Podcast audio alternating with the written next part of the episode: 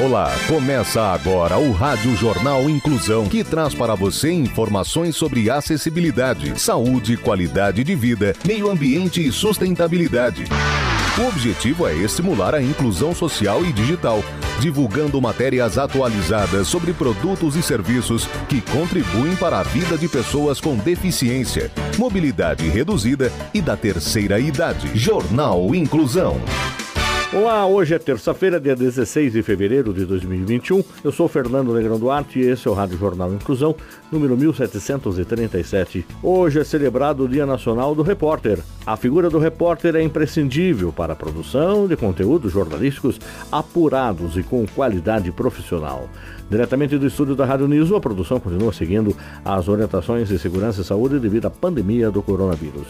Vamos para os destaques de hoje. Jornal. Jornal. Inclusão Brasil. Operação Covid-19 entrega 4 toneladas de medicamentos ao Amazonas. Sebastião Salgado recebe prêmio em Davos por sua liderança na abordagem da desigualdade e sustentabilidade. Saúde. SUS recebe inscrições para curso de Plantas Medicinais 2021. As informações com a repórter Giovana Abati. Interessados em fazer um curso de Plantas Medicinais 2021 gratuito e online já podem se inscrever. O SUS manteve abertas as inscrições na plataforma AvaSUS não há limites de vagas. Podem participar do curso de Plantas Medicinais 2021 todos os profissionais da saúde interessados, bem como pessoas que não são da área e querem aprender sobre chás e seu uso em tratamentos. Há dois tipos de cursos de plantas medicinais 2021 gratuitos e online no site da AvaSUS. São eles: uso de plantas medicinais e fitoterápicas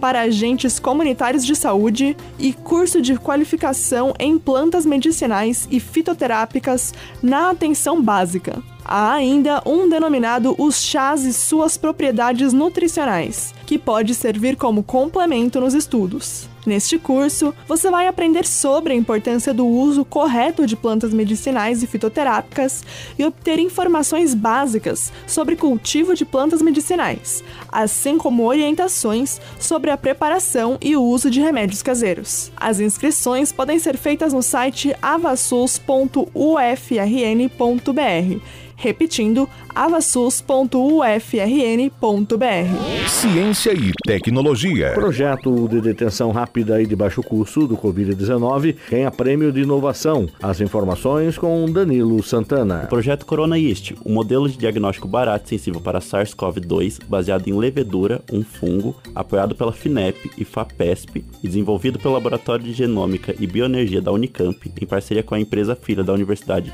BioInfood foi o primeiro colocado na categoria de detecção e diagnóstico do prêmio de inovação do grupo Fleury. O sistema rápido e de baixo custo se baseia em leveduras da espécie S. cereviase, que mudam de cor se houver a ligação do receptor humano ACE2, expresso na membrana da levedura, com a glicoproteína viral spike, presente na superfície externa do vírus. O concurso reconhece projetos inovadores na área da saúde e, nesta edição, premiou ideias para a superação da pandemia do novo coronavírus, tanto no combate e prevenção da Covid-19, como na necessidade de adaptação do cotidiano. O primeiro colocado na categoria Tratamento e Prevenção foi o projeto Recobrimento Antiviral para a Funcionalização de Superfícies de Equipamentos de Proteção Individual, do Laboratório de Engenharia e Química de Produtos. A Força-Tarefa Unicamp contra o Covid-19 ficou em segundo lugar na categoria Adaptação à Pandemia. O projeto desenvolvido pela equipe da Unicamp consiste na criação do Spray Cov, um líquido em spray capaz de eliminar o coronavírus de superfícies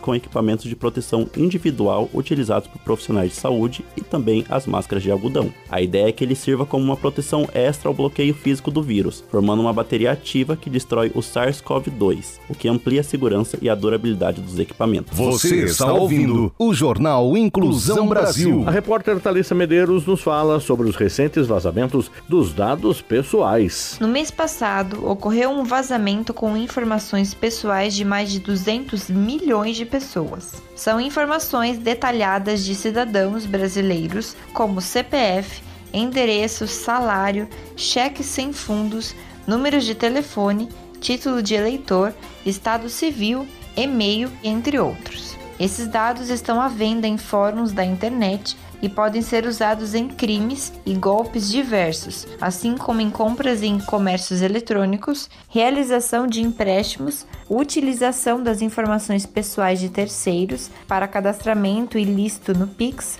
fraudes em boletos e outros golpes utilizando engenharia social. As vítimas podem ainda receber e-mails e telefonemas personalizados, e além disso, os criminosos também podem assumir suas identidades, possibilitando a abertura de contas bancárias e a realizar a contratação de serviços.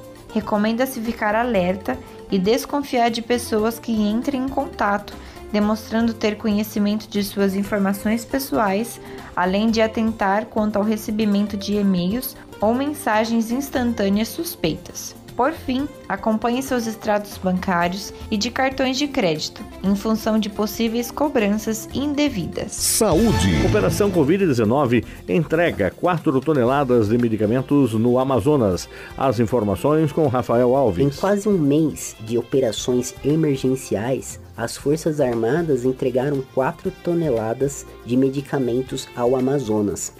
Uma ampla estrutura logística permite ao Ministério da Defesa apoiar o Estado no enfrentamento à pandemia de Covid-19.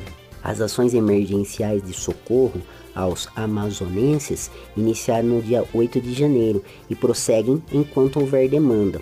Durante a operação de escolta, a balsa que transporta tanque de oxigênio, o navio patrulha da Marinha, resgatou três náufragos que ficaram à deriva por mais de três horas. As vítimas estavam nas proximidades do município de Santarém, no Pará.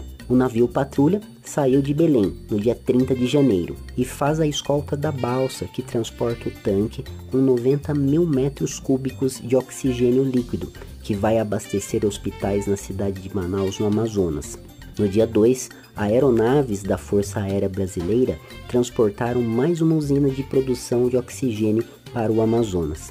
As aeronaves C-105 e C-98 foram responsáveis por levar os profissionais para o município de São Joaquim, no Amazonas, para vacinação de comunidades indígenas e para Carauari, também no Amazonas, com o objetivo de prestar apoio a unidades de saúde do interior. Comportamento. Sebastião Salgado recebe prêmio em Davos por sua liderança na abordagem da desigualdade e sustentabilidade. Informações com a jornalista Bárbara Brizola. O fotógrafo brasileiro Sebastião Salgado foi homenageado no dia 24 de janeiro durante a cerimônia de abertura do Fórum Econômico Mundial em Davos, na Suíça, ao lado do arquiteto britânico ganense David Adjaye Obi. Os dois receberam o 27º Prêmio Anual de Cristal, premiação que reconhece a contribuição do trabalho de artistas das mais diferentes áreas para a sociedade. Por conta da pandemia, o evento este ano foi virtual. Sebastião Salgado foi escolhido pela liderança na abordagem da desigualdade social e sustentabilidade. Já David foi pelos serviços a comunidades, cidades e ao meio ambiente. O trabalho de Salgado documenta a vida na Terra, revelando cenas inspiradoras e aterrorizantes, provocando debates sobre a condição humana e questões de desigualdade e sustentabilidade. As fotos transmitem a dignidade e a integridade dos personagens sem forçar o heroísmo ou provocar implicitante piedade. O fotógrafo confessa que após fazer sua cobertura do genocídio de Ruanda na África, entrou em uma crise profunda e se sentiu descrente da humanidade. Recuperado da tristeza, o fotógrafo lançou um novo projeto, Gênesis. Jornal Inclusão Brasil. O Rádio Jornal Inclusão de hoje termina aqui. Você pode acompanhar o programa no Spotify ou, se quiser entrar em contato com a nossa produção, envie um e-mail para radioniso.br, repetindo radioniso.br ou ainda no nosso WhatsApp, que é 15 99724 3329, 15 99724 3329. Obrigado pela audiência e até o próximo programa. Termina aqui o Rádio Jornal Inclusão, um projeto de extensão universitária da Agência de Comunicação da Universidade de Sorocaba em parceria com a Cruzeiro FM e o Jornal Inclusão Brasil. Apoio da fisioterapeuta Dariene Rodrigues. Jornalista responsável e apresentador, professor Fernando Negrão Duarte. Reportagens Agência de Comunicação da Uniso. Gravado no Laboratório de Comunicação da Universidade de Sorocaba, com técnica de Douglas Vale. Tenha um bom dia e até a próxima edição. Em instantes, você acompanha o Jornal da Cruzeiro.